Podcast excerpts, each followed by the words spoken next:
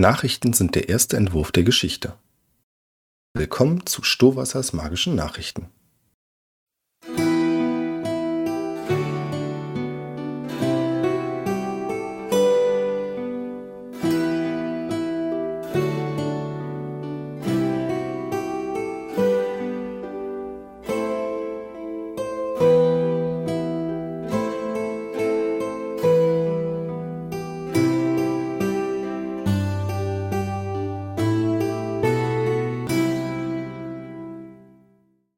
Ich hatte heute einen Traum, einen wirklich seltsamen Traum.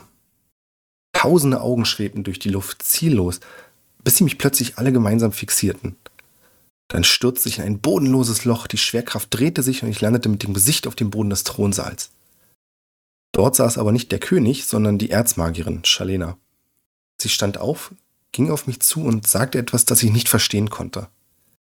Da war dieser, dieser leidvolle Blick von ihr. Plötzlich schmolz die Haut von ihrem Gesicht und offenbarte eine furchtbare Dämonenfratze. Eigentlich gebe ich nicht viel auf Träume, allerdings hatte ich diesen Traum in den letzten drei Tagen jede Nacht. Nur ein Narr würde das einfach abtun. Was das bedeutet, weiß ich nicht, aber eins ist klar, da passiert irgendwas. Diesmal muss mich aber nicht erst ein Brief angreifen, meine Sachen sind bereits gepackt und gleich nach der Aufnahme geht's los. Ich ziehe wieder um in ein neues Heim. Natürlich werde ich die frische Seeluft vermissen, aber Sicherheit muss an erster Stelle stehen. Nun ja, an zweiter Stelle. An erster Stelle stehen immer noch die Nachrichten. Guten Tag, durchlauchte Hörer und gemeines Volk. Das sind Stohwassers magische Nachrichten. Preisalarm. Die Stadtwache von Senven hat unangekündigt die Räumlichkeiten der Bäckerei Haselnuss durchsucht. Gerüchten zufolge soll Bäckermeister Matthias einen Teil seiner Einnahmen für die Unterstützung der illegalen Gruppierung Freies Gelderland verwendet haben. Es ist zur Stunde unklar, ob die Geschichten wahr sind. Leider wissen wir vom Gericht in Senven, dass sie nur selten nach der Wahrheit suchen. Allen Senvenern lege ich deswegen wärmstens ans Herz, sich einen neuen Bäcker zu suchen oder den bewaffneten Protestweg zu gehen. Ich weise außerdem eindringlich darauf hin, dass dies nur meine eigene Meinung widerspiegelt und keine Rechtsberatung ist. Sollte als Reaktion auf die Festnahme eine Revolte angezettelt werden, so habe ich nichts damit zu tun. Es sei denn, sie endet erfolgreich. In diesem Fall habe ich selbstverständlich den Stein des Anstoßes geliefert. Zolldebakel. Die Brücke zwischen Wiedersund und Ungerheim ist zurzeit von Banditen besetzt, die für das Passieren einen Wegzoll verlangen. Händlern wird empfohlen, das Gebiet weiträumig zu umfahren. Von den umliegenden Dörfern wird im Moment diskutiert, wie mit der Situation umzugehen ist. Während eine Gruppe verlangt, die Soldaten des Grafen zu verständigen, sind andere der Meinung, dass sich das Problem von selbst erledigen wird, wenn die Banditen keine Lust mehr haben. Eine kleine Minderheit fügte hinzu, denkt auch mal jemand an den Flusstroll?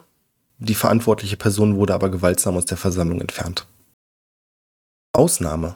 Nach einem Zwischenfall mit einem Drachen in der Bibliothek hat die Akademie des Allsehenden Auges nun offiziell Stellung bezogen. Sie betonen erneut, dass es auf dem Akademiegelände keine Drachen oder andere widernatürliche Lebewesen gibt. Das sei Grundwissen und jede Zweifel an dieser Aussage seien lächerlich. Sollten wir allerdings von einer theoretischen Parallelwelt reden, in der derartige Gestalten existieren würden, bestünde die Möglichkeit, dass sich in der Akademie der Parallelwelt ein oder mehrere Drachen aufhalten. Da es sich aber hierbei nur um ein Gedankenkonstrukt handelt, lehnt die Akademie jegliche Nachfragen zu dem Thema ab. Weiterhin wird klargestellt, dass jedwede Schadensersatzforderung gegen die Akademie aufgrund übernatürlicher Vorkommnisse nicht nur abgewiesen, sondern gar nicht bearbeitet wird. Ich bin kein Experte, aber es klingt für mich, als würde ich etwas brodeln und die Akademieleitung schon mal sicherstellen wollen, dass sie nicht haftbar gemacht werden kann. In einem Rechtssystem, in dem die Unschuld gilt, bis die Schuld bewiesen werden kann, ist das eine kluge Idee. Wir aber keine verweichlichten Amaneser sind und unser Rechtssystem für schuldig befindet, wer am Strick baumelt, wird das vermutlich wenig bringen. Ohne jemanden aufscheuchen zu wollen, schärft schon mal die Sense und Missgabeln, wenn ihr in der Nähe der Akademie des Allsehenden Auges wohnt.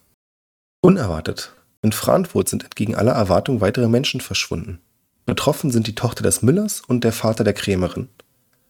Von offizieller Seite gibt es noch keine Äußerung zu den Vorfällen. Unter der Hand munkelt man von einem Beziehungsdrama. Ein Zusammenhang mit den Ereignissen der Fuchsjagd wird einer Umfrage nach von der Mehrheit der Dorfbewohner als unwahrscheinlich gesehen. Bürgermeisterin Jennifer hat weitere Reportagen zu den Vorfällen verboten. Wir behalten die Sache trotzdem im Auge. So, dann schnapp ich mir meinen ganzen Krempel und marschiere los drei Kreuze für den Schrumpfzauber, sonst hätte ich niemals alles in eine Tasche bekommen. Besagte Tasche ist zwar unfassbar schwer, aber ich beschäftige meine Helfer auch nicht zum Vergnügen. Zum Schluss wie immer die Formel, die als Ende des Zaubers zitiert werden muss. Danke an die Unterstützer der edlen Sache, Isoboy und Nico. Wenn auch ihr ein Opfer bringen wollt, könnt ihr das gern tun. Besucht patreon.com slash triple20 oder co-feed.com slash triple20 und folgt den Anweisungen. Außerdem findet ihr auf triple20.net Links zu unserem Discord, Bekleidungsladen und weiteren tollen Sachen. Lasst euch auch nicht aufhalten, mein Wort zu verbreiten und neue Anhänger für die Wahrheit zu suchen. Herz teilt und unterschreibt.